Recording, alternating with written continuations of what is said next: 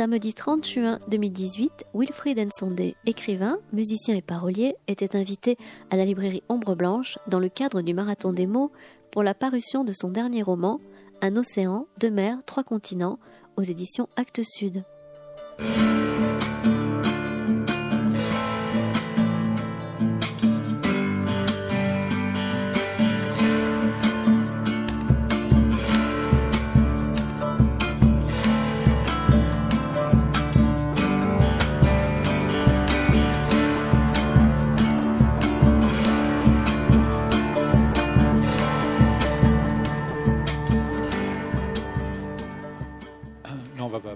Qu'on ait fait nos preuves quand même.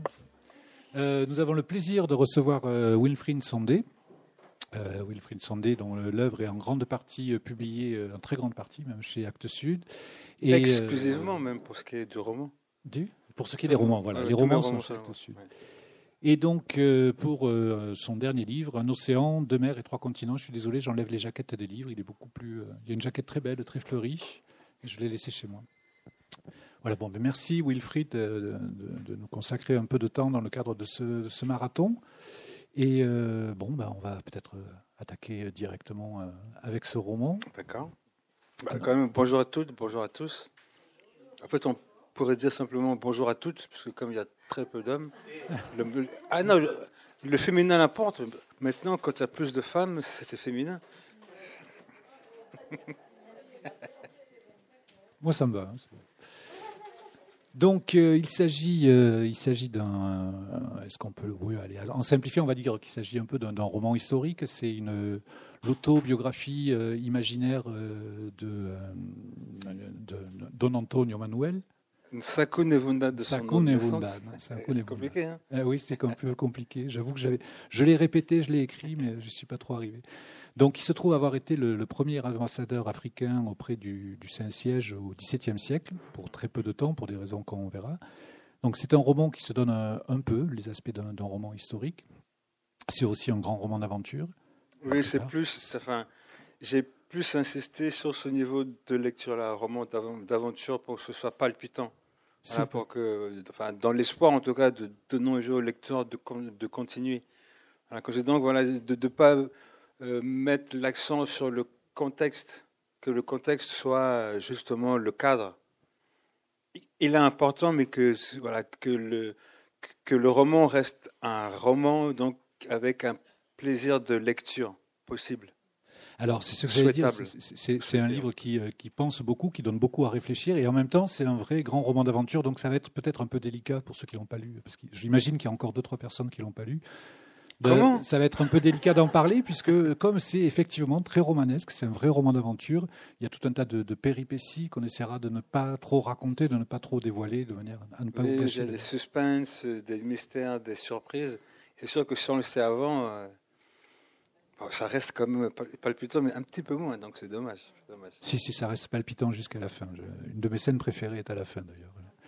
Et euh, par contre, le côté roman historique, finalement, euh, il, est, euh, il, est, ruiné un peu à la base, puisque c'est la, statue. Je ne sais pas si vous êtes allé à, Rome, il y a la, statue du premier ambassadeur, donc de.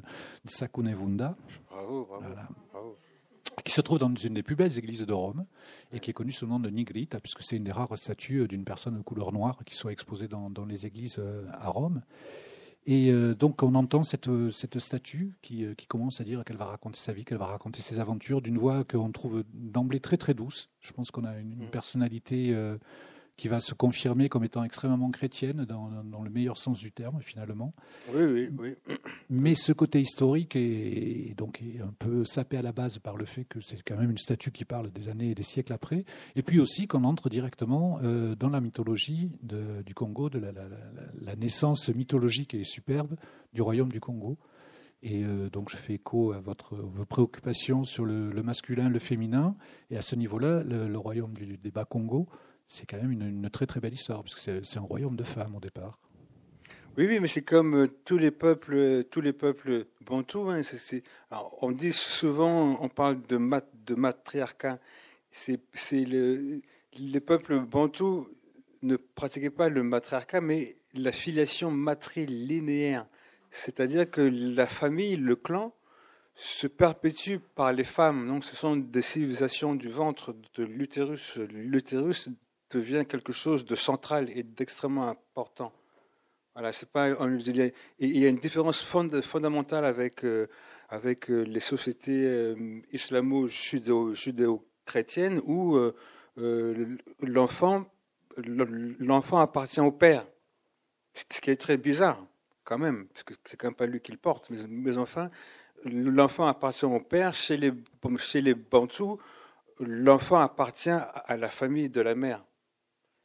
Il appartient au clan, en fait. Au clan, oui, voilà. Et le clan est délimité par, euh, par ces éléments féminins, ça les, euh, Non, les éléments masculins sont. Il ne faut pas voir ça comme, euh, comme un système hiérarchique. C'est une, une autre organisation.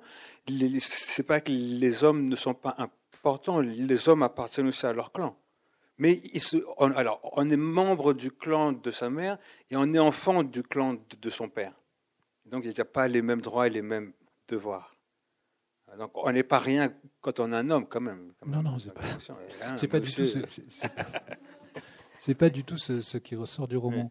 Euh, mais hein, il n'empêche que ce, royaume du Bas-Congo a été fondé par des femmes en fuite qui se, qui se rebellaient contre une loi inique et que pendant, euh, pendant quelques, quelques temps, quelques générations, va s'établir finalement un royaume assez, euh, bah, assez édénique, non plutôt avec des structures sociales tolérantes, ouvertes, et où il fait plutôt bon vivre, on dirait.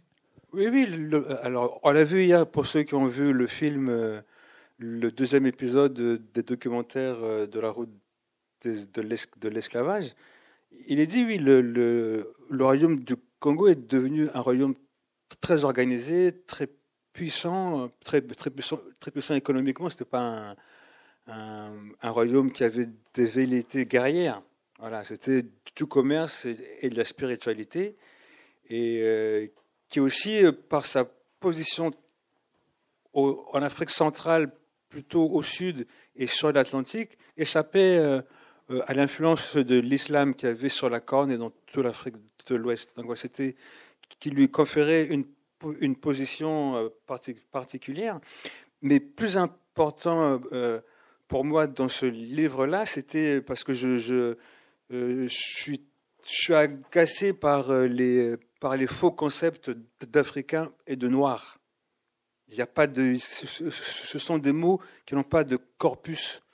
Donc c'était important pour moi d'expliquer de, en racontant la genèse des, des, parce que c'était euh, c'est un nom de peuple, un peuple qui a une, qui a une histoire, qui a, des, qui a une manière de voir le monde, qui a, qui a, une manière de concevoir les relations entre les hommes et les femmes, entre les hommes et les hommes, entre les femmes et les femmes, et ainsi de suite. Donc c'est, euh, et c'est ce qui est intéressant chez les êtres humains. Ce que vous voulez dire, euh, ce sont tous ces corpus de valeurs spirituelles, religieux, de, de, de la position de l'être humain dans le, dans le monde, mais, et, tout ça, on n'a pas ces informations-là par la couleur de peau d'un individu. Mais on, s'identifie selon ça. Donc c'est important, et surtout quand on parle de l'histoire de la traite, c'est important de, rappeler qu'il y a eu, un contact entre des civilisations différentes. Et c'est euh, un des thèmes des, romans historiques en général ou des romans d'aventure, c'est euh, souvent des, romans de rencontres. Et là, euh, je pense qu'en deux temps, dès le départ, il y, a, deux choses qui sont clairement définies. C'est la rencontre de, alors une fois évoqué la, naissance mythologique et la, persistance de, l'État Bas-Congo une fois qu'on a, vu ça, il y a deux choses qui sont évoquées assez précisément. C'est la rencontre finalement de la chrétienté et de l'esprit euh, de l'esprit religieux, de la, spiritualité euh, du Bas-Congo. Et puis malheureusement plus tard, et euh, vous y faisiez allusion en disant que c'était c'était un État fort au sens mmh. structurel du terme, la, rencontre de, de, cet État qui est déjà bien organisé et du commerce du commerce de l'esclavage avec en particulier les Portugais. Donc il y, a déjà ces deux rencontres-là mm. qui, sont, euh, qui, sont clairement, et, qui sont clairement établies. Et j'ai été fasciné dès le départ par, le, euh, par ce que vous disiez, par le, faire voir que l'histoire naissait d'un moment très particulier ou de deux états très particuliers. C'est comment euh, le, christianisme et l'esprit spirituel des, des Bakongo va, vont se rencontrer. Et ce, qui, ce, qui, ce, que le mélange va faire dans le personnage donc de Saku Navunde. Nevunda, Nevunda, Nevunda. Dans mon Tonio Manuel, c'est son nom de baptême, c'est plus simple. Oui, oui, c'était euh, euh, la rencontre de, de, de deux manières euh, de, de concevoir l'au-delà se rencontrent et il y a une espèce de fusion qui se fait qui se fait au, au début euh, euh, dans, la, dans la paix. Oui. Alors, parce qu'on a aussi là une, une vision euh, assez, euh, comment dire, assez, mal, assez malheureuse de l'histoire, parce qu'on en tête la colonisation qui a été très brutale. Mais la colonisation, c'est fin 19e, début 20e. Les Portugais arrivent euh, sur les côtes du royaume du Congo à la fin du 15e siècle. Donc, la, euh, comment dire, euh, l'asservissement, enfin, le, royaume du, du, Congo disparaît au 19e siècle.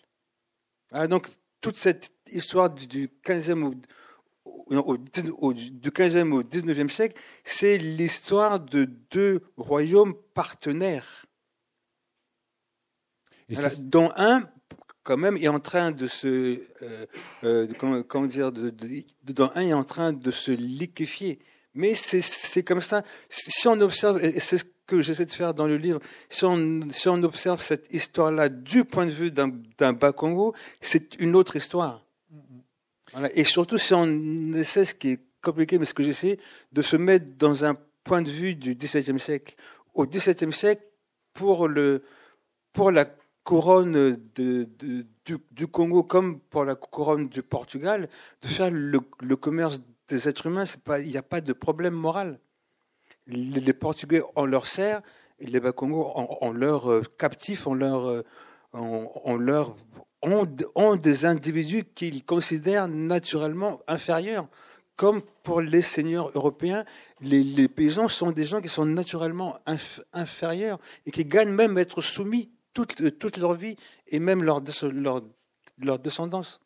Là, c'est le côté un peu euh, malheureux de la rencontre, c'est-à-dire que finalement, les, les intérêts, euh, enfin, ces deux civilisations se rejoignent également sur euh, sur des points qui sont des points euh, tout à fait tout à fait contestables et qui sont malheureux dans l'histoire de, de l'humanité. Et pourtant, pardon. Alors, c'est oui, je, je, suis complètement d'accord avec vous. Il n'en reste pas moins que ce qui est étrange. Euh, on, on, trouve très intéressant les civilisations aztèques et incas elles étaient esclav J'ai appris à l'école que l'Empire romain était un exemple de civilisation, c'était des esclavagistes. L'Égypte antique, c'était des esclavagistes. Les Grecs antiques, c'était des esclavagistes. La Russie, euh, jusqu'à La Russie, la Chine impériale, le Japon euh, euh, féodal. Donc c'est très inquiétant tout ça. Voilà, nous, on, voilà, l'esclavage est un héritage de l'humanité tout entière tout entière. Oui, oui, Et d'ailleurs, c'est bien dit que les. Il m'a semblé qu'il y, y avait une différence. Peut-être je me suis trompé, mais qu'il y avait une différence dans la manière dont étaient considérés les esclaves euh, dans le, dans le, dans le royaume Bakongo. Cela restait des êtres humains, ce qui est euh, quand même, euh, du point de vue des Occidentaux et des, Européens, n'était pas forcément, je, le dis, pas, pas d'une manière péjorative, mais on pensait vraiment, les gens pensaient vraiment à l'époque, c'était pas tout à fait des êtres humains, les esclaves. Il me semble que dans les Bakongo, j'ai il m'a semblé lire ça. Alors, au XVIIe siècle, il n'y avait pas encore de théorie de la race. Ce sont les théories de la race qui entendent consacrer une différence naturelle par, par rapport à la couleur de peau. Même le, même le code noir, le, le code noir ne fait pas des noirs des non, des non humains, on dit, des non humains? Non. Parce que le code noir reconnaît l'humanité de ce qu'ils appellent les noirs, mais il les consacre comme meuble. Ce qui n'est pas la même démarche que Gobineau et ses copains qui essaient d'expliquer que parce qu'on a une autre couleur de peau, on est plus ou moins intelligent, euh, plus ou moins proche des primates. Voilà. C'est,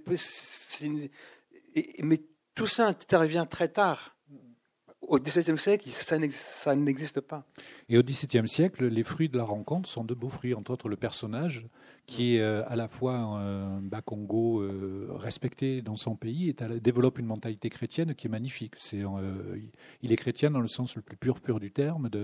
Il est bon, il est altruiste, il est ouvert, il, il est, il est un pasteur, est Et c'est que plus tard, finalement, que ça va ça va se, troubler.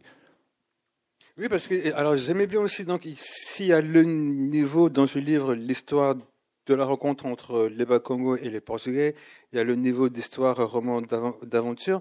J'avais envie aussi d'avoir un niveau de lecture, une réflexion sur la foi, la religion, la, la spiritualité. Et le prêtre, au début, il est dans son pays, dans sa province, il est jeune, il est très naïf, et il, a une foi qui est presque de l'obscurantisme, parce qu'il ne connaît pas le monde, il, applique ce qu'on lui a appris, euh, ce que les missionnaires lui ont, appris. Et moi, je, euh, dans ce livre-là, euh, je le confronte à l'horreur du monde, en, lui faisant se poser la question, mais que reste-t-il de mes convictions, de ma foi, du message de Christ, d'aimer d'aimez-vous les uns les autres comme je vous ai aimé? Qu'est-ce qui reste de ça quand on voit l'esclavage, quand on voit que les matelots maltraitent les esclaves, que les officiers maltraitent euh, les matelots, que le capitaine maltraite tout ce monde-là, mais qu'il prie quand même Dieu pour, pour que la vente des esclaves soit bonne. Là, il se dit, mais dans quel monde suis-je? Et j'aime bien que la, que la foi, et je pense que la foi devient intéressante à l'épreuve du doute. Et d'autant plus que c'est un passage, enfin, ce sont des passages que j'ai trouvé très intéressants. Lui-même reformule sa propre foi. C'est-à-dire qu'il il sait prendre finalement, en faisant l'examen de conscience euh, auquel euh, tous les chrétiens devraient faire, il sait prendre ses distances avec le dogme et dire non, là c'est pas bon, c'est pas vrai, c'est on se trompe. Je pense à ce que vont devenir ces, rapports avec Martin, par exemple, où clairement le, dogme, le dogme de, la chasteté, le dogme de, est remis en question très nettement. Lui-même le, remet en question. Oui, on vient à comprendre, à, à admettre que l'Église n'a pas forcément raison, surtout, en tout cas sur la, conduite de, la vie privée des gens. Oui, oui, il y a, y a, un truc qui m'a fasciné quand j'ai découvert ce, ce personnage-là, c'est que géographiquement, il part donc de son pays, il part du port de Luanda où il est prêtre, il s'éloigne de, de, christianisme géographiquement, et puis il revient à Rome. Et, c'est un peu, voilà, donc il, fait l'expérience de l'horrible sur l'Atlantique, il refait l'expérience du horrible dans l'autre sens sur l'Atlantique, donc il s'éloigne et se rapproche ensuite de l'institution, et il y, a tout un, il y a toute une métamorphose hmm. euh, qui s'opère en lui. Alors, on ne va pas dire les détails de, la métamorphose, mais effectivement, il se, euh, il se déshabille de l'institution, il se déshabille du dogme, et il se rapproche vers ce que je considère comme euh, euh, la, puissance de croire, qui n'a rien à voir avec la religion ou même avec Dieu, c'est une ressource, enfin, qui peut avoir, mais pas forcément, qui est une ressource qui est en nous moi, je crois que ça a beaucoup à voir avec, le, avec votre métier de romancier, de raconteur d'histoire. C'est qu'en fait, pour euh, arriver à son but, cet homme, la première chose qu'il doit faire, c'est y tourner le dos. C'est-à-dire, il veut aller à Rome, mais on l'envoie au Brésil pour aller à Rome. Et euh, je trouve que pour, le, pour la dramatique, pour, le, pour la dynamique du roman, c'est absolument passionnant. D'autant qu'il y part, en fait, et ça, je pense qu'on peut le dire sans trop dévoiler, il y a aussi un peu auparavant une très très belle scène où il est reçu. Euh, euh, avec Fast par le, roi du, Congo, le roi du Bas-Congo, qui lui assigne la mission de devenir le premier ambassadeur, d'Afrique auprès du Saint-Siège, et dans une cérémonie absolument fastueuse, magnifique mais qui va le recevoir euh, quelques instants plus tard dans de toute autre circonstance. Pour, dans la cave. Euh, dans la cave, après un passage digne de jeu vidéo, il faut descendre sous le donjon, passer des épreuves, écarter des gardes, etc. Pour lui assigner une autre mission. Donc il a, cet homme-là, non seulement doit, faire le, doit tourner le dos physiquement à son but, tourner le dos à ses convictions aussi quelque part, mais en plus, dès le départ, les dés sont pipés, puisqu'il y va pour faire autre chose que ce qu'il est censé y faire. Oui, ben, c'était important pour moi d'avoir euh, cette, le vrai dialogue entre ces deux personnages-là dans la cave du palais. Voilà, c'était symboliquement parce que tout ce faste ne sert à rien. Le, le roi est obligé de, de, de dire ce qu'il pense dans la cave. Alors, il, il y a plein d'or dans la cave, mais de cet or-là, il, il, ne peut pas vraiment en profiter parce qu'il est aux abois. Voilà, oui, c'est un petit. C'est, euh, un pic au bazooka lancé à nos amis les mafieux qui dirigent les pays africains. Boum Voilà, oui, c'est, tout ça ne fait pas de sens. Toute cette richesse accumulée par des individus seuls et qui ne peuvent même plus en jouer, ils euh, euh, sont poursuivis euh, par des justices un peu partout dans le monde. Voilà, ils sont dans une impasse. Ah, il est clairement acculé dans, dans cette scène. Il est acculé, il est, voilà. Il est soi-disant dans un, une, une, résidence de, de, de, de, vacances, enfin je ne sais pas comment on peut dire. Oui, oui, de sa résidence d'été. Mais en fait, c'est une forteresse, c'est une forteresse oui. très puissamment gardée, etc. Et d'une manière générale, en fait, et alors ça aussi c'est peut-être propre au, au roman d'aventure, c'est quand même aussi, euh, euh, le, comment dire, le, le, le, roman de la duplicité quelque part, parce que chaque fois que vous, avez, vous utilisez abondamment, très abondamment, le, thème du double. Alors il y a les, il y a les deux missions, il y a la double, ascendance de, Don, Antonio qui est à la fois chrétien, à la fois animiste. Il y a la, double mission, il y a les, euh, qu'est-ce que j'avais noté, la double culture. Il, y aura à la fin les doubles objectifs du pape qui, euh, se, euh, qui garde toutes les possibilités ouvertes et qui prévoit deux fins possibles à l'histoire. Ça, ça arrête pas. Il y a la double personnalité du personnage du mousse sur le bateau. Et il y avait aussi, euh, je sais plus, il y a la double église qui va. Alors, parce que le, le périple, le périple ne consiste pas uniquement à traverser l'Atlantique et puis et retour. Euh, il va y avoir deux voyages même dans, ce voyage. Et puis, euh, il y a quand même un autre périple qui s'ensuit en Europe, entre le Portugal et Rome, où il va y avoir deux églises radicalement différentes les unes des autres. Ce, motif est vraiment euh, quasiment euh, omniprésent dans, votre, dans le roman. Ah oui, c'est ex extraordinaire ce que vous dites parce que je n'avais pas pensé, mais c'est mais c'est très pertinent parce que je crois que c'est inconscient, mais je, par contre je le je le dis, les Bakongo voient le monde en double. Ah bon? Fondament, fondamentalement, il y a le monde visible et le monde invisible. Voilà, on vit dans deux mondes qui, qui sont qui sont enchevêtrés, le monde des vivants, le monde des morts. Mais tout ça forme un tout. Et mais c'est presque inquiétant ce que vous dites parce que c'est juste, mais je, mais je m'en étais pas, je m'en étais pas aperçu. Donc en fait, je vois toujours en double et je me rends même même pas compte. Oh, Docteur Freud. Alors, on va peut-être retirer le, le, le, terme de duplicité parce qu'il n'y a pas de il n'y a pas de, de, de mauvaise intention là-dedans. Non, mais c'est c'est vraiment surprenant. Hein. Non, on découvre des choses hein, comme ça au hasard. Euh, une rencontre littéraire, oui, non, mais c'est oui, tout double, ouais. tout, tout, est double. Mince. Bah ouais, bah écoutez, c'est ce qu'on m'a appris depuis que je suis petit. Hein.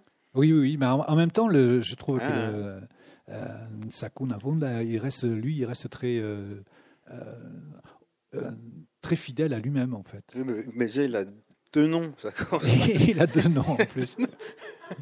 Et même, même, son nom, même son nom occidental, en fait, est il double. est double, oui. On est sur la structure est quaternaire là maintenant. Je ne sais pas si, le, si, son nom africain est naturellement double ou. Euh...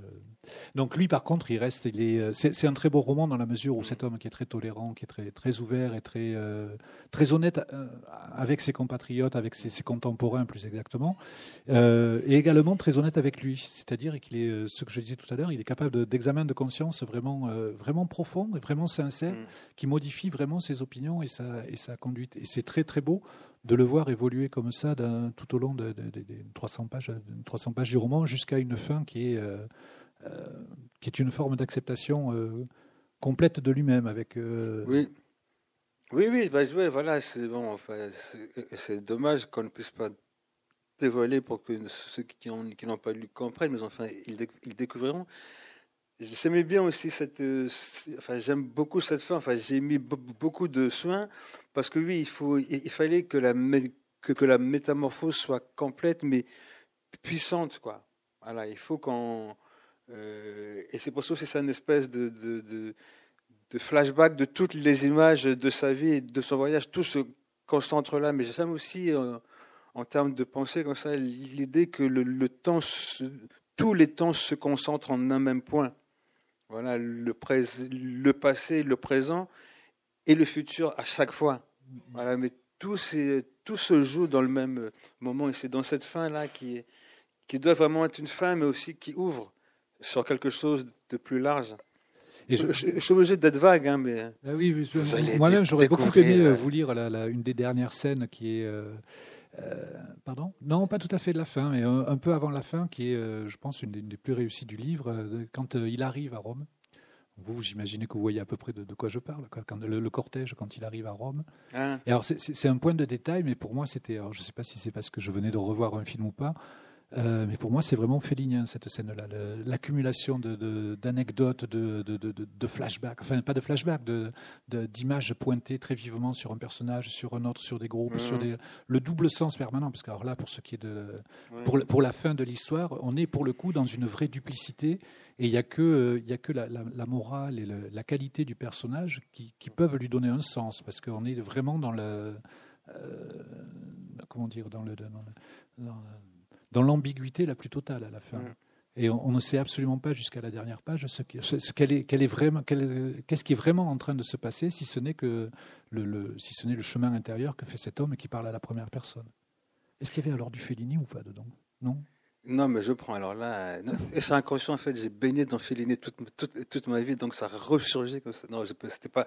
Mais c'était Rome. Je pense que c'est ça a plus à voir avec Rome que Fellini. Et en plus, voilà, je, je euh, dans le cadre de mes recherches, euh, je, découvre qu'il y avait un carnaval à Rome, parce que je ne savais pas, il y a eu un carnaval jusqu'au 19e siècle, je crois, 18e, très, tard. Et, euh, et l'ambiance est donnée par, ce qu'était le carnaval de Rome. Ça, ça a dû être exceptionnel. Mais pareil encore, double, au moins double bon, ça, il faut, le, il faut le découvrir. Oui, ça, on peut le dire. En fait, la fin est très astucieuse parce que euh, les personnages disent bon, ben, euh, il arrive à Rome. Euh, les gens qui l'attendent arrivent à Rome. Si ça se passe bien, on dira que c'est un super plan qu'on a fait. Et si ça se passe mal, on dirait mais non, c'était pour déconner, c'était le carnaval. Quoi. C'était, En gros, c'est ça l'idée. Oui, oui, oui, parce que alors, dans, dans la vraie histoire, il est dit qu'en l'attendant, Paul V avait habillé Rome mais donc, et donc, je me renseignais sur comment on habillait Rome en ville de fête et je tombe sur le carnaval. Et je décide de le faire, de le faire, de le faire arriver pendant le carnaval qui se situe aussi en janvier. Donc ça colle. On sait qu'il arrivé en janvier 1608, donc il est très possible que ce qu'on a cru, ce qu'on a pris pour euh, le pape habillé Rome pour l'accueillir, c'était simplement peut-être le, carnaval. Mais en tout cas, la nature de certaines festivités du carnaval, on peut dire que oui, il arrive là et, euh, il faut le lire après. Mais ouais, mais l'aspect félinien vient euh, de, Rome quand elle devient comme ça extravagante, pleine de lumière et dans la fête. Je crois qu'il n'y a qu'à Rome qu'on peut faire une fête pareille. Ben, euh, pour la connaître un peu, je suis pas sûr sûr que c'est. Euh, ah ouais, c'est. Euh, je ne sais pas si se lâchaient autant que ça les Romains. C'est enfin des parties qui étaient populaires, oui, mais ce que vous décrivez, oui, peut-être. Après tout, le, carnaval en fait existait en toute la chrétienté. C'était ah la soupape de sécurité pour pour se changer les idées après le carême. Le carême, c'est 40 jours de jeûne et de. Donc après, on fait carnaval. Quoi. Et là, on se lâche. Mais, en plus, alors, ils avaient, ils avaient, ce sont les, je me suis beaucoup, beaucoup appuyé sur ce que Goethe et Stendhal ont écrit sur le carnaval de Rome, et, ça se recoupait. Voilà, donc c'est, bon, c'était, c'était un temps que les, que les moins de 300 ans ne, peuvent pas connaître. Et euh, alors, j'ai oublié mon téléphone, je sais pas du tout. Ah, il est tombé, je l'ai pas oublié, donc euh, j'ai un peu la, la, montre à gérer aussi. Euh, qu'est-ce que je voulais dire? Oui, en fait, quand je, quand je racontais. Mais vous voulez lire un, vous vouliez lire un passage, non? Bah... Ouais, donc euh, il est notre prêtre est dans le galion qui s'appelle Le Vent Paraclé, euh, entre Luanda et le Brésil. J'étais dans une impasse inapte à m'extraire seul de tant de cynisme et d'injustice. L'humanité qui m'entourait m'effrayait. Je restais malade, désemparé, fragile. J'en arrivais à me demander si je vivais encore vraiment. Je recherchais en vain le sens que mon amour de Dieu avait offert à ma vie, l'existence perdait toute saveur. Aimer l'autre, voilà l'essentiel de ce que m'avaient enseigné mes pères de l'Église. Mais égaré sur l'immensité de la mer, il me manquait un ancrage. Faire les cent pas, ruminer la colère, la mine triste. Je me taisais, lisais la Bible, Dormais mal et m'abreuvais de, nostalgie en espérant une visite impromptue de Martin. Mon horizon sur le vent paraclé s'était éclairci à la lueur de l'amitié qui naissait avec le mousse. Il se faufilait à pas feutrés dans la pénombre le long du couloir à l'intérieur du navire pour me rejoindre dans ma chambre. Les heures passées auprès de lui, je les goûtais comme autant de miettes de temps qui ravivaient le souvenir de bonheur passé. Il avait ses yeux et leur expression si particulière posée sur moi qui m'apportait du réconfort un semblant de sécurité et de sérénité. Nous quittions ensemble le monde de la parole vers celui bien plus affectueux des regards qui s'épuaient puis se fuyaient pour mieux se retrouver à l'improviste, comme guidé par un aimant invisible. Martin me tranquillisait. Chacun de nous se reconnaissait dans l'autre en un élan qui dépassait nos volontés. Sa peine au travail m'inspirait des tendresses. Je voulais le consoler entre mes bras, soigner son corps gracile qui manquait de casser sous des charges trop lourdes. Je le soutenais, nous étions compagnons de souffrance exilés dans le royaume de la brutalité, séquestrés tous les deux par la barbarie qui nous entourait. Nous nous cachions pour oublier la folie des hommes. Je l'encourageais à murmurer n'importe quoi à mes oreilles, pourvu d'oublier, au moins pour un instant, la symphonie des âmes torturées remontant de la fosse, le délire des agonisants plus fort que toutes les plaines réunies, un solo de l'enfer qui déchirait les nuits et glaçait le fond de nos cœurs. Me laisser envahir par la présence de Martin afin d'ignorer le bruit sourd des corps sans vie quand ils claquaient à la surface de l'océan et effacer de ma mémoire les soupirs de, soulagement des tortionnaires enfin débarrassés de la charge des esclaves, des cadavres. Prélude au lourd silence éternel des morts, sans cérémonie ni sépulture. Voilà le soulagement que m'offrait Martin. Et je, culpabilisais de m'accorder ces moments de répit alors que la tragédie qui se jouait dans la cale ne s'arrêtait jamais. Mais qu'aurais-je bien pu faire dans cette embarcation du démon cabotant vers le néant? Où étiez-vous, mon Dieu, quand l'océan se referma sur moi? Mon penchant pour ce garçon devint une manière d'aller outre mon impuissance Grâce à lui, je restais indirectement au contact de ceux qui souffraient, des gémissements des blessés, des dépouilles que les ongles toussaient. Chérir un être en péril, en accueillir au moins un, le seul à m'apporter. Merci.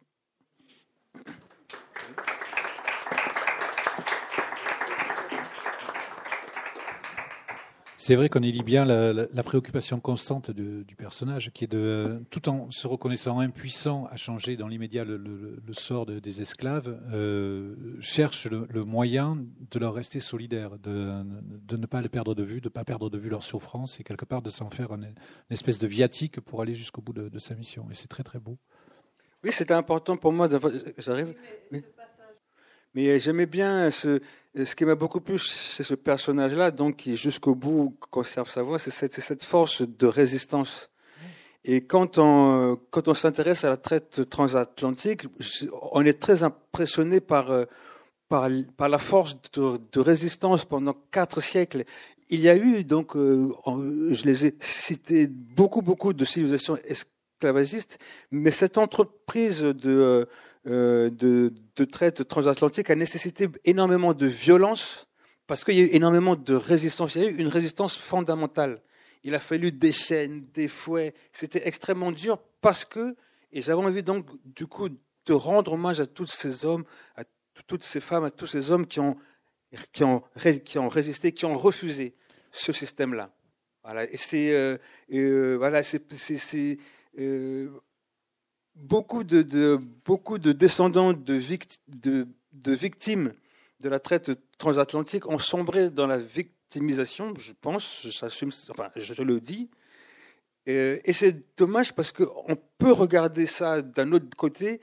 Il y a eu beaucoup de résistance et donc d'action.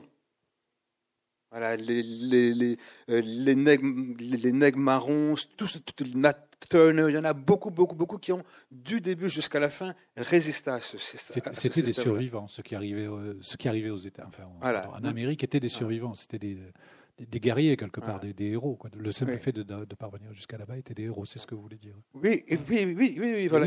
Ceux-là et, tous ceux qui sont morts parce qu'ils se sont battus pour leur liberté. Mm, mm, mm, voilà, il n'y a pas eu de, de il n'y a jamais eu euh, d'acceptation du système esclavagistes sur euh, les Bakongo, les, les Ashanti, les Wolof et les autres. Aussi, parce que je trouve très agaçant de parler de. Euh, c'était pas des Noirs, c'était pas des Africains. Ces gens-là avaient des noms. Voilà, Congo, Wolof, Ashanti, Yoruba et ainsi de suite. C'est important pour leur rendre leur dignité, de leur rendre leur nom. Et pourtant, tu, euh, vous disiez tout à l'heure que l'infériorité de, l'homme noir, je suis désolé, mais pour le cas, c'était vraiment une généralité qui se pratiquait. L'infériorité de, l'homme noir n'était pas encore euh, euh, théorisée, n'était pas encore généralisée. Pourtant, dans le roman, il est bien fait, il est bien fait état de, la, répugnance quand les, quand les blancs, les blancs, les marins, de s'adresser à lui, la surprise qu'ils ont de voir quelqu'un qui est censé être un dignitaire et qui en fait est noir de peau. Et il y, a quand même de la part de certains blancs, de la plupart des blancs, une, forte répulsion euh, envers lui, parce qu'il est noir. Alors c'était c'était le fruit de, cette scène qui est dans le premier tiers a été le fruit d'une d'une longue réflexion parce que c'est un anachronisme. C'est un anachronisme, mais je me suis dit, parce que le grand problème, c'est que les, les, perceptions du XXIe siècle sont très éloignées du XVIIe siècle. Et c'est un roman. Il ne faut pas que je perde mon lecteur. Parce que si je perds mon lecteur, je le perds pour tout le, pour tout le livre. Donc cette, cette occurrence raciste, c'est pour mieux l'enlever après. Voilà, parce que ça, ça c'est tout au début. Mais en fait, moi, quand je parle de, la, de, de ce qui se passe sur ce bateau-là, jamais je n'évoque la couleur de peau parce que je, parce qu'elle ne jouait pas, en tout cas, elle ne jouait pas au XVIIe siècle le rôle que la couleur de peau malheureusement joue au XXIe siècle, parce qu'on est passé par Gobineau et autres euh, sinistres. Voilà, voilà. Et j'ai beaucoup aimé le film hier parce qu'il y a, un, un, un, universitaire de Saint de Saint Thomé qui le disait aussi. Voilà, il y a, il une construction mentale qui a commencé fin du XVIIIe et dont on hérite dans notre vocabulaire, il est noir. Elle est noire, elle est blanche. C'est une bêtise. C'est une essentialisation en fait de la, de la couleur. C'est pas l'être. Encore une fois, l'être ne, ne, peut pas être une couleur. L'être, c'est beaucoup plus complexe et beaucoup plus riche que ça. Voilà et là, il y, a vraiment pour chacun de nous des efforts mentaux à faire pour se, désolidariser de cette, manière très, sommaire de définir un être humain. Et, ce fait-là, euh, moi j'ai compris ça un jour, je regardais, euh, un, un reportage sur la Shoah avec mon père. Et mon père est quelqu'un qui a grandi à Brazzaville sous la colonisation. Il y avait les Blancs qui avaient un coin de la ville et les Noirs qui avaient un coin de la ville. C'était bon.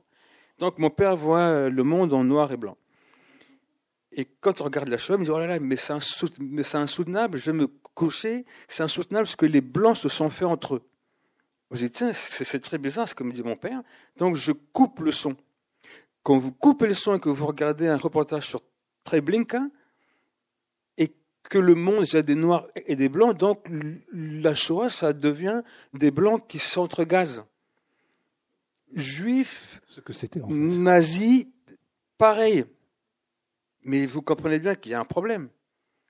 La couleur, si la couleur de peau ne, ne, peut pas expliquer ce qui se passe dans un camp de concentration, c'est parce qu'elle ne peut rien expliquer. C'est qu'il faut mettre le son et écouter ce que les gens adhèrent d'eux-mêmes, ce que les uns disent sur les autres, et ainsi de suite. Et c'est à partir de là que je commence à me dire, bah ouais, je dire, euh, si vous voyez monsieur et moi, ben, il y a peut-être autant de différences entre lui et moi qu'entre euh, qu'entre en, 43 un, soldat soviétique et un Waffen-SS. Ça n'a rien à voir. Rien. C'est pas la même langue, c'est pas le même rapport au monde, rien à voir.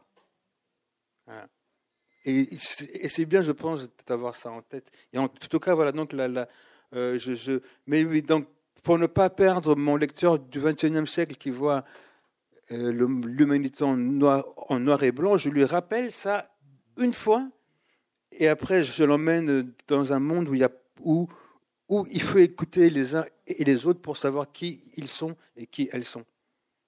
Je n'ai pas vraiment envie de rajouter quelque chose là en fait. Peut-être que je vais vous laisser ce soin parce que le, temps passe et si vous aviez des questions à poser, c'est peut-être le moment de le faire. Deux mots, comment vous êtes tombé dans la littérature? Ah, Comment je suis tombé dans la, dans la littérature? Alors, les causes immédiates, c'est à l'adolescence, je tombe amoureux de filles qui ne m'aiment jamais. Donc, je s'écris des poèmes pour les aimer quand même, pratique.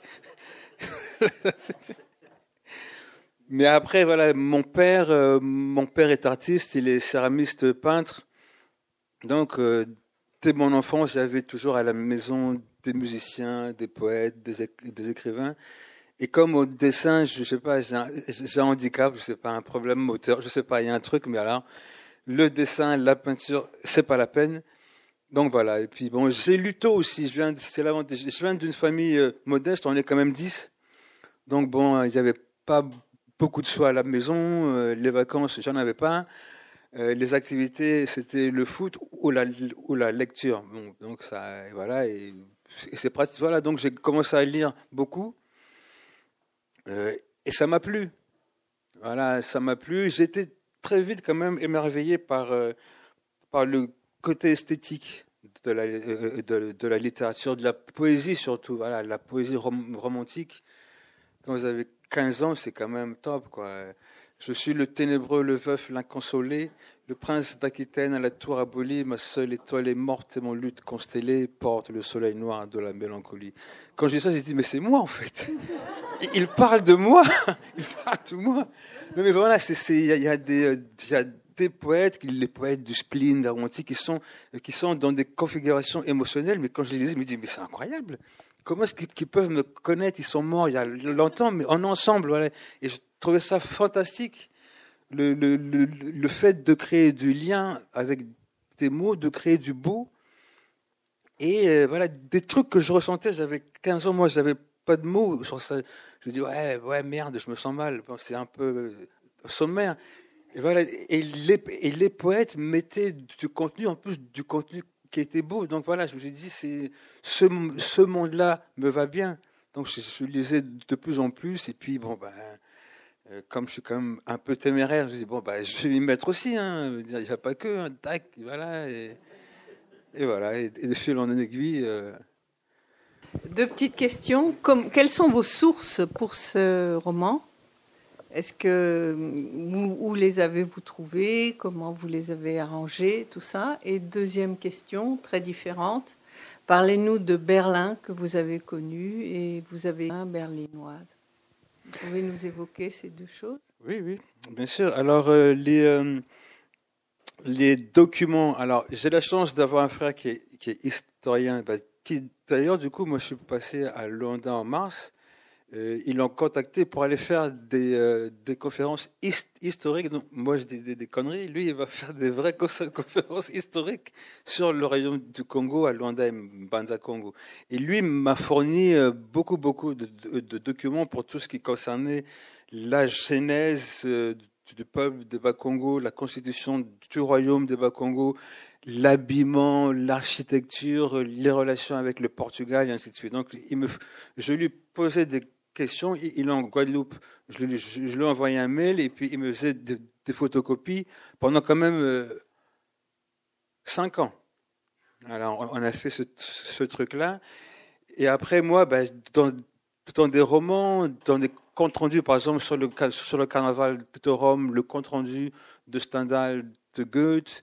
Euh, après aussi, il y a un outil qui est extraordinaire quand on s'en sert bien, c'est Internet vous avez accès à des, bibliothèques d'université. Vous, rentrez dans la bibliothèque et vous avez accès à des thèses sur des choses aussi pointues que euh, euh, le marché des esclaves à Lisbonne de 1604 à 1606. Ouais, ce qui intéresse personne, mais voilà donc c'est des travaux très précis et oh, j'ai même trouvé des plans de Lisbonne 1607 avec le nom des rues, euh, euh, la couleur des maisons et ainsi de suite. Voilà, c'est un outil extra, extraordinaire. l'alimentation des esclaves, des matelots sur le net, parce que c'était toutes ces entreprises étaient, tellement acceptées moralement qu'elles étaient, étaient, organisées. Hein. On savait les rations qu'il fallait pour un, pour un matelot, pour un esclave, il fallait pas qu'il perde ses dents. Donc c'était voilà. Donc tout ça on le trouve quand on cherche, on le trouve. Voilà. Oui, oui, oui. Ah Berlin, une grosse Liebe. Ja. Ouais, c'était. Euh, euh, alors j'ai découvert Berlin en 88. À l'époque, euh, bon, je pense que tous ici sont en au courant. Il y avait, avait à l'époque Interrail on achetait un billet train pour un mois et on, avait le droit de voyager en train dans le monde, enfin non, pas dans le monde, en Europe. Et donc ma première station, c'était Berlin. J'ai adoré déjà en, 88. Et ça s'est confirmé en 89 quand le mur est tombé. Alors le mur est tombé, moi j'avais encore 20 ans. Pas pour très longtemps, mais j'avais encore 20 ans. Et, euh, et j'étais alors j'étais dans une licence de l'UFR de sciences politiques de la Sorbonne, pas rien, l'UFR d'élite. Vous voyez, on, devait passer les concours euh, euh, de l'IEP, du CELSA, de tout ce qu'on veut, machin. Alors, c'était dingue parce qu'on ne savait pas quoi, mais il fallait que ce soit prestigieux. On, on était vraiment idiots. Hein. Et donc nos profs nous disent, enfin, vous voyez, enfin quand le mur tombe en novembre, nos profs nous disent Vous avez la chance unique, n'est-ce pas, de participer à l'histoire en marche qui est aux portes de la France. Prenez le train. Donc, nous, nous, nous primes. Nous primes. Alors, je, je, prends un train et je vois l'histoire en marche. Et là, je découvre en fait Berlin, cette capitale underground, euh, euh, où il y a des punks, des alternatifs, où le, où le 31 décembre, on fait une fête, mais les jeunes d'aujourd'hui diraient de ouf. Voilà, et je me dis, c'est incroyable, c'est là, c'est là que je veux vivre. Parce que là, je, là, je peux vivre ma vie et pas la vie, tous en passant le bac avec mention, on s'inscrit en droit, et puis euh, il faut que ce soit prestigieux. On, ne pense jamais à nous. Nos parents, nos professeurs nous aiguillent. Il faut réussir dans la vie. On ne nous avait pas dit qu'il fallait surtout heureux. Voilà. Et, à Berlin, je sens que je bah, peut-être que je vais tout rater, mais je serai, j'ai la chance d'être heureux. Alors ça, c'est le, le, euh, l'adhésion immédiate. En plus, on fait la fête, c'est pas cher. Vous allez en boîte la semaine, vous payez rien. Le, le, le week-end, on paye 5, 5 marques, l'équivalent de 15 francs, alors qu'à Paris, non, seulement on ne nous laissait pas entrer, mais il fallait payer des 50 francs. Donc je me dis, mais non, mais là, ce pays est un pays de rêve. Mais surtout, alors ça, c'est, je, l'ai compris après, c'est que euh, en France, j'étais euh, euh, un faux Français et pas un vrai Africain. C'est, compliqué. Et, c'est pénible, parce que je passe mon temps à entendre tout et n'importe quoi sur ma propre personne. Personne ne m'écoutait. Et l'avantage de Berlin, c'était qu'à Berlin, en 89-90, les, euh, les gens qui ont, la qui la même couleur de peau que moi, c'était soit, soit des Africains, euh, des Africains, euh, des immigrés clandestins qui, qui obtenaient automatiquement le droit d'asile dès qu'ils arrivaient à Berlin-Ouest, soit des militaires afro-américains ou des Caribéens. Mais le concept de Français avec cette couleur peau-là, ils ont dit Ah bon, il y en a voilà, donc, euh, comment dire, l'ignorance faisait aussi qu'il n'y avait pas d'a priori sur ce que je pouvais être. Et pour la première fois de ma vie, c'était à moi de, de dire qui je voulais être. Et, j'ai très vite compris que la vraie liberté, c'est ça. C'est quand on se réapproprie euh, euh, le discours sur soi-même. Et Berlin m'a offert fondamentalement ça. Voilà, je, pouvais m'inventer. Il n'y avait pas de préjugés sur moi. Alors, ça commence par être presque un imposteur. Je dis, mais c'est quoi ce mec? C'est pas possible d'avoir sa couleur de peau et d'être français. Mais comme c'est quand même possible, donc qu'est-ce que c'est? Et c'est moi qui remplis le vide. C'est comme au match, il y a l'ensemble vide, boum, et c'est moi qui l'ensemble vide. Je ne, je, ne suis plus la, victime des Congolais qui se pointaient à la fac. Ah, Nsondé, mais c'est un blanc. voilà, il est là depuis qu'il a 4 ans, c'est un blanc. Et, les flics, quand si tu vous vois, alors il y a, il y a, il y a, 20, il y a 25 personnes dans le RER, vous, et vous savez que c'est pour votre pomme, parce qu'il traverse le, le, wagon où tout le monde est pâle, et vous savez. Et vous savez que vous, ne vous rate pas. Ça m'a même fait le coup il y a 15 jours, parce qu'on on m'avait volé mon portable. Donc il fallait que je fasse une déclaration à la police. Donc le, gardien de la paix me demande mes, mes papiers, je mets ma carte d'identité sur la table. Et ensuite, on commence à parler, enfin, il, me fait part de tout son racisme parce qu'on a la goutte d'or. Donc, ah, vous savez, les machins, machins, passants. Et il me dit, à un moment donné, chez vous, en Afrique. Alors moi, je suis paniqué, je regarde ma carte d'identité, je lui dis, mais il y a un truc qui ne colle pas. Comment est-ce qu'il peut me dire chez nous, en Afrique, alors que je viens de lui montrer une carte d'identité française? Chez vous, en Afrique. Voilà. Comme offrait Berlin, autre chose que ça. Ouais, ouais. Vous, si vous lui dites ça, peut vous sauter à la gorge. Elle est française, elle n'a jamais mis les pieds sur le continent africain. Je crois qu'elle elle est née et grandie à Poitiers. Poitiers sur. Euh, c'est peut-être Poitiers sur, euh, je sais pas moi, Mali Poitiers sur Congo. Voilà. Non, mais c'est. Euh, là aussi, alors c'est plus l'objet de, la rencontre de, 16h30, mais il y a, comment dire, il y a, encore une, dame très sympathique ce matin qui me disait Mais comment, comment sont reçus vos, livres dans votre pays du, Congo? C'est quand même le droit d'être français, non? C'est grave peut-être.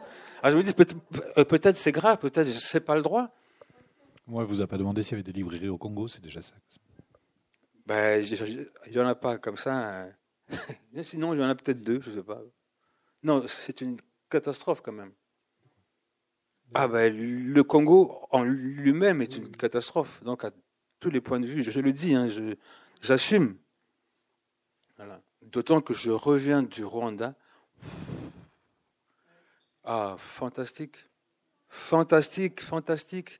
Ce que un peuple en résilience, ce qu'il est capable de produire en 20 ans, il faut aller au Rwanda, il faut soutenir ce modèle-là.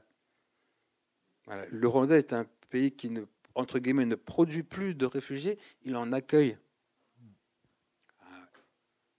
Il faut lire aussi, c'est aussi en Afrique. Il y a aussi un, autre livre magnifique qui a été publié en poche il n'y a pas très très longtemps, euh, qui un livre poétesse, euh, une poétesse sud-africaine, qui avait suffisamment d'assiettes et de renommée pour avoir été commissionnée par je ne sais plus quel organisme africain, euh, pardon, sud-africain, pour euh, donner les, minutes de ce qu'on appelait les procès euh, vérité et réconciliation euh, à la fin du processus de, à la fin de l'apartheid, dans le processus de réconciliation. Elle a tenu, elle a raconté ce, que, ce qui s'est raconté dans, dans ces tribunaux qui visaient à, mettre sur la table une, bonne fois pour toutes ce qui avait été fait, ce qui avait été dit, et en partant de là, de, faire avec et de, reconstruire une société, une société sud-africaine.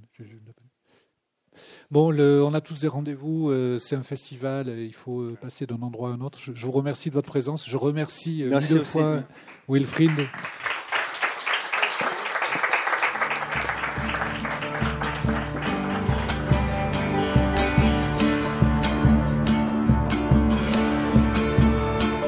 Vous avez écouté Wilfried Nsonde, auteur de Un océan, deux mers, trois continents aux éditions Actes Sud, enregistré à la librairie Ombre Blanche, samedi 30 juin 2018 dans le cadre du Marathon des mots.